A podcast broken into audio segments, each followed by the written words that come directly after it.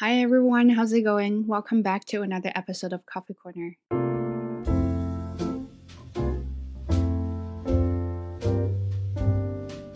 And you already know today's topic is about ego is the enemy.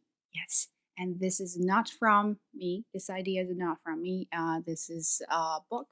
Ego is the enemy. Uh, firstly, uh, in the very beginning, when I first uh, saw this book, uh, someone mentioned this on YouTube.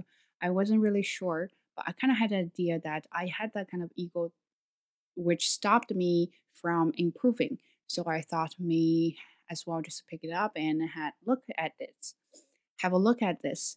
So I think that is a good decision, good decision for me.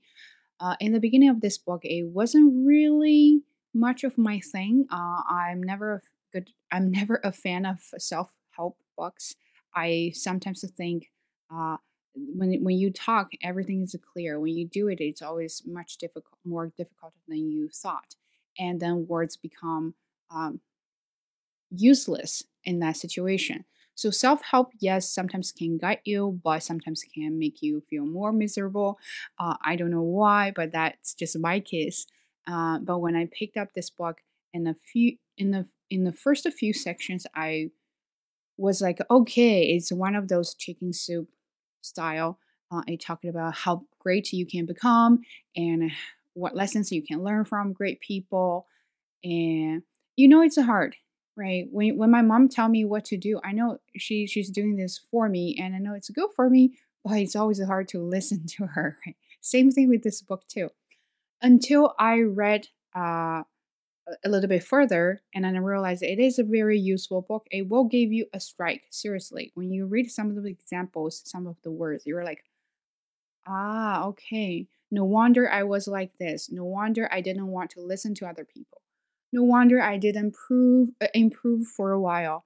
That's because uh, my ego was acting out, and my ego was trying to stop me from improving, from getting better. And that's why I want to talk about this book. First of all, I haven't finished this book yet, but I thought that would be a good idea to share some of my thoughts about this book because you know me, I'm always talkative. If I finish this book and I started sharing this book with you, it's gonna be like, I don't know, one hour long video. So I don't want to make that happen. Uh, let's just keep it simple and short. When I read it, there are a lot of quotes. And if you if you follow me on Bilibili, you probably noticed that uh, I've already posted two chapters of the book, right? My uh, book reviews or notes about those two chapters. There are some quotes are very useful and very inspiring for me. And I had a few comments there, and there's some quotes I felt like I've been there, uh, but I haven't posted yet. So uh, my strategy is to read it first, and make some notes on my book, and then we'll come back and write them down. So in this way, it won't interrupt my flow, uh, so I can keep reading it. Uh, the reason I want to talk about this book uh, before I finish is just uh, I saw this quote and I felt like that was me when I started my job.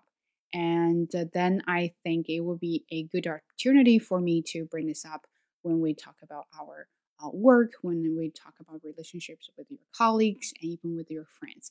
And sometimes ego ego can really hurt you uh, in those kind of situations.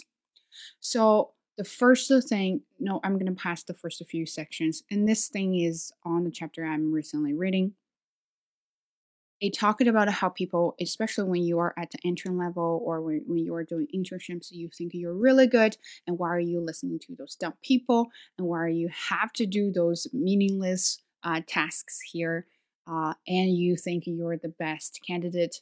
Why can't they hire you? And sometimes you even think, how dare they force you to do things like you don't want to? Uh, you got that. You've got that anger. You've got that complaint about uh, th- the things you are doing right now because you think you're way better than what they think and you should be doing something better than what you're doing now. But have you learned anything yet? Have you learned anything from what you're doing right now? I don't think so. When I had this whole experience situation, I didn't really learn much because I spent all the time on complaining what I should not do, while doing it. So it's such a waste. In this book, he uses a lot of examples of great people or even some bad people, uh, talking about why we should keep our heads down and work all the way up to the position we want to or the direction we want to, where we want to go, right? Um, I thought it was very inspiring to talk about those people because first, you can learn stories from them. Second, you get ideas about what books you want to read it is always good to learn from other people. It doesn't matter if they're great people or bad people. You learn from their greatness, you learn from their mistakes as well. So you will tell yourself how come they become such great people and you will do uh, similar things. And then when you see bad people and when you see their mistakes, you will warn yourself that I'm not going to do the same thing. I'm not going to make the same mistake to avoid that come back to our complaining at work, complaining about the relationship. It's always about our ego. It doesn't matter if you're confident or not. Everyone has that ego, has that moment you will think you are better than someone else. And when that happens, you're going to act out. You're going to be like, why am I listening to you? Right? That happened to me with my parents when I'm I've spent so many years here dealing with a lot of things by myself because I got no one to help me with. So so what I learned was like I know a lot of things. I have experience. When my parents were telling me uh, what to do or what not to do, my first reaction is to get angry because that's my ego. I think you know nothing about here. You know nothing about how to solve the problems here. I know English, I speak English, I know the situations, I know people. So stop telling me. But that hurts the relationship between me and my parents. For a long time, uh, my parents and I, we don't get along with each other. Uh, that is the biggest problem. Until I would say until recently, uh, before I read this book, I was gradually kind of realizing something going on, something bad going on with me, and I started accepting a lot of things. Sometimes I don't have to agree with them, but I started accepting what they say. Uh, I would admit that some of parts, uh, some of the things they say uh, are good. Some of the things are nonsense. But I wouldn't say that say that out loud, saying that oh, you know, that's stupid. You should not say that. No, you don't even know what's going on, right? So that is my ego when I was doing that. But now I realized I have to keep my ego somewhere else and then started being a humble person. Not just saying that being a humble person, but saying that um, being a humble person, you will get benefits from it. it. It's a real thing. It's not just like, oh, being a humble person, you will look good. No, I I I have I got benefits from being that kind of person. Uh, my relationship with my parents is getting better because I was trying to like, hey, you are not to know the all, right? So gotta let that ego go and then be the person that you want to know more. Doesn't matter if it's good or not, because when you know more, uh, you are more open-minded. Uh, you will have you will more you will be more critical about something you learn and that's when you actually learn things because you will go on and check it out and see if this is a false information or not right? So that's how you learn it. When it comes to work, I definitely had a moment after I've been getting really well at my job. So when I first started teaching, of course, I was nervous. I was newbie. Uh, I was always worried about a lot of things. So I learned from other people when they gave me advice. I took them. Uh, I will convert it such advice or knowledge to myself stuff, uh, to my own stuff. But then after I was getting better and better at my job, and then I started being the one like, no, you you don't dare tell me what to do. Uh, you know nothing. I have experience. My students love me. They like my style. If someone started questioning me on my teaching skills or even teaching me, uh, questioning me about my ability, I started I started getting offended. And I've talked about being offensive, uh, being offended in videos before a couple times, a couple of videos, many times, a couple of videos. And then now, after I read this book, I realized sometimes when you feel offended, not because you something they say was true about you, it, mostly because you, you don't believe that those kind of person can, can say that to you because you are the best. Right? How dare they say that to you? They know nothing. And that's when you refuse to learn or when you refuse the opportunity to learn. That's when you stop learning and then going backwards. So if you don't move forward, you are actually going backward. So after this book, now after after a few chapters of this book, I realized that sometimes I was very uh, ignorant, and I, of course, with my super uh, ego, uh, when I see other people, especially when I see inexperienced people, when they can't do things, when they ask me questions, my ego has been building up to the level I thought I'm really uh, someone. And when they ask me questions, I of course I'm willing to help, but then I kind of got attitude like I'm better than you, right? So that will hurt your relationship with your colleagues because even though you don't realize it, you show it. You talk with that kind of attitude.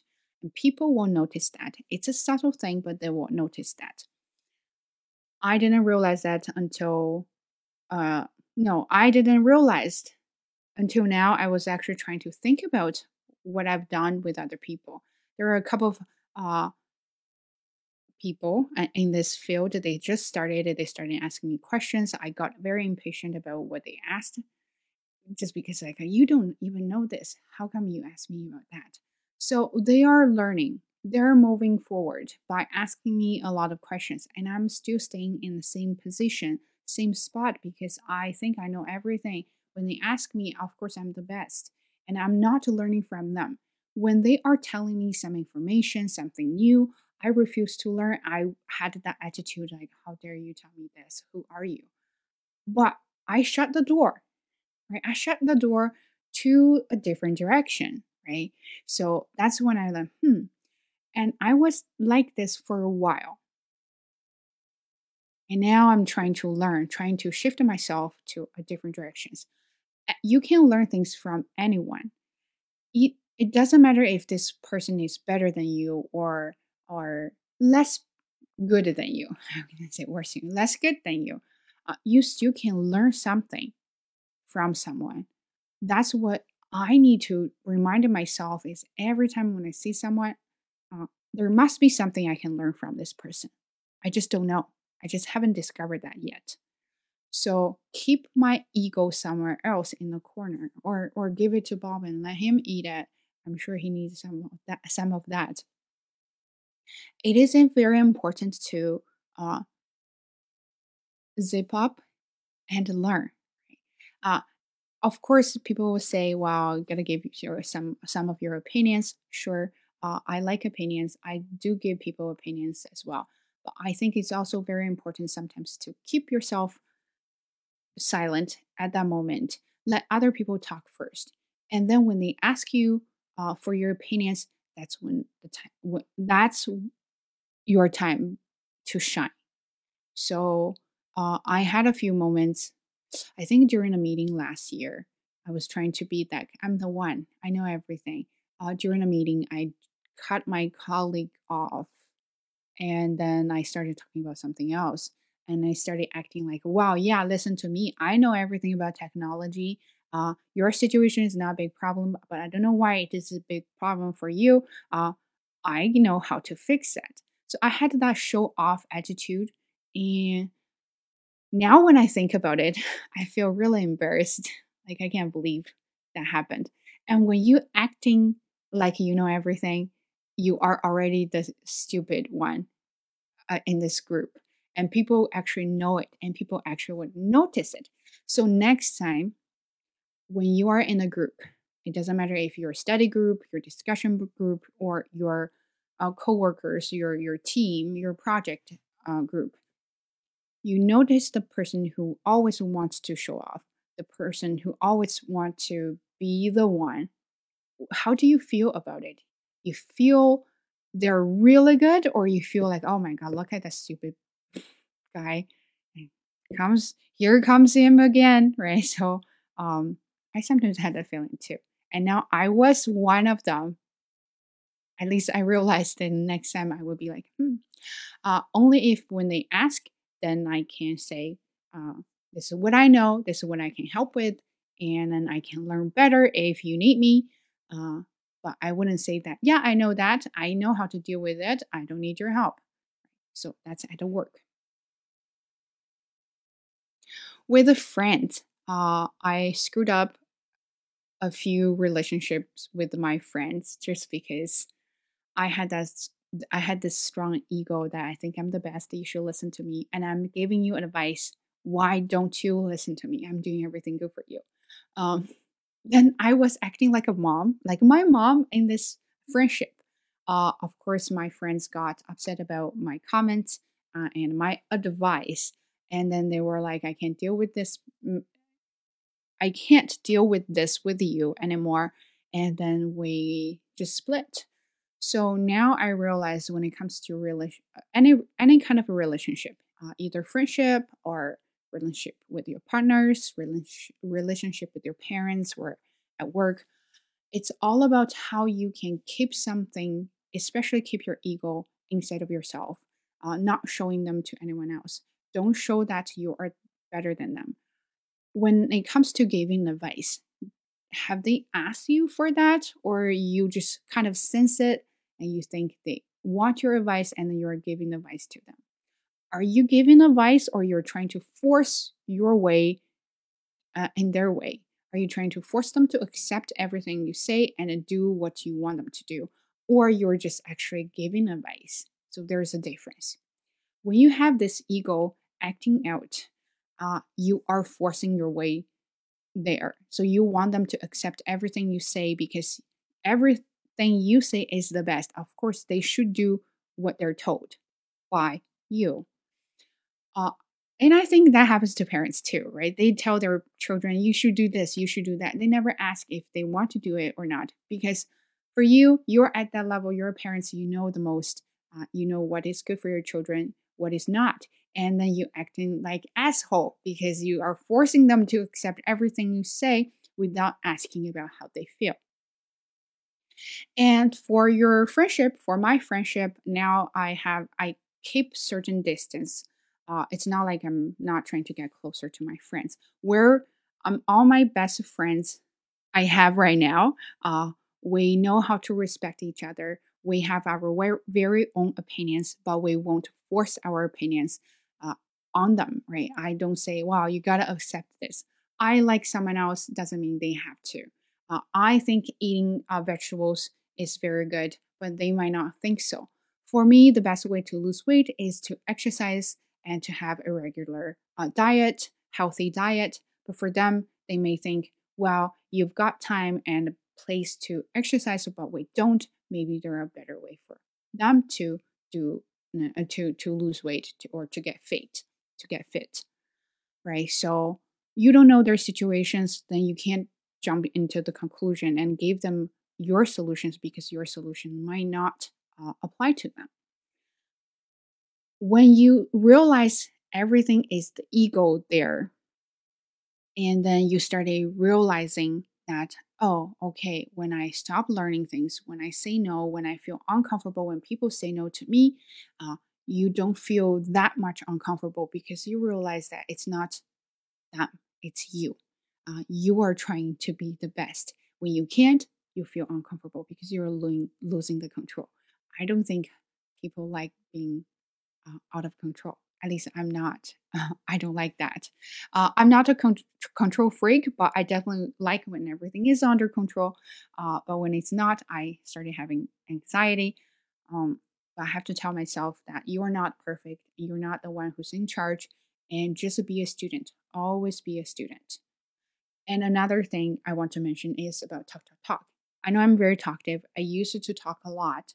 When I have plans, I like to talk about my plans. When I like to talk about potential uh, prosperity, potential uh, benefits in the future. When I don't even have that yet, and I screw up a lot of my plans. I had I said that, but that never happened. I planned to do this, and it never happened. And I kind of feel like, is that a karma? You know, that you you do that, you think things will go to a bright way, and then they turn out no, uh, it's gonna end it in a dark way. And now, after I read that there's a chapter about Talk Talk Talk, and I post that article on Bilibili, so you can go have a look at that article as well if you want. So I realized it's not about karma, definitely not. It's about you are releasing something that haven't happened yet to people. If it hasn't happened yet, how can you talk about it? Because you want to show off. I'm going to buy a really nice house when I get this job. I'm sure when I get this job, I'll get paid really well. But have you got this job yet? You haven't, right? So you're talking about something that has not happened yet.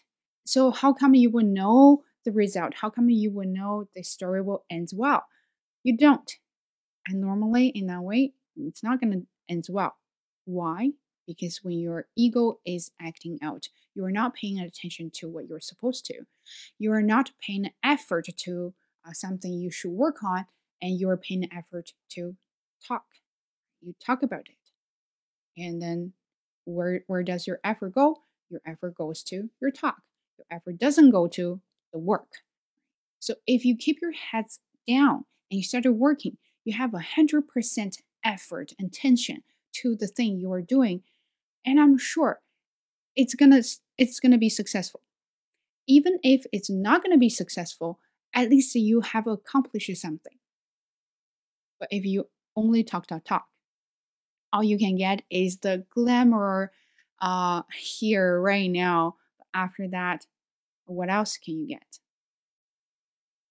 Nothing, right? So that's why I think when you want to move forward, when you want to improve in any fields, in any area, uh, you want to be better, just be a student.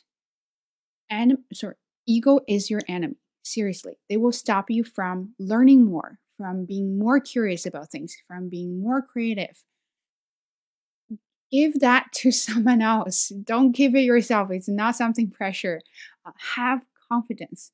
When you accomplish something, that's when you have your confidence. And that kind of confidence won't be destroyed by anyone, anything, because you have actually accomplished that thing, and that's yours. And sorry, Bob. Sorry, Bob. I think I scared Bob. Sorry, it's my fault. okay, so I hope I wake you up too.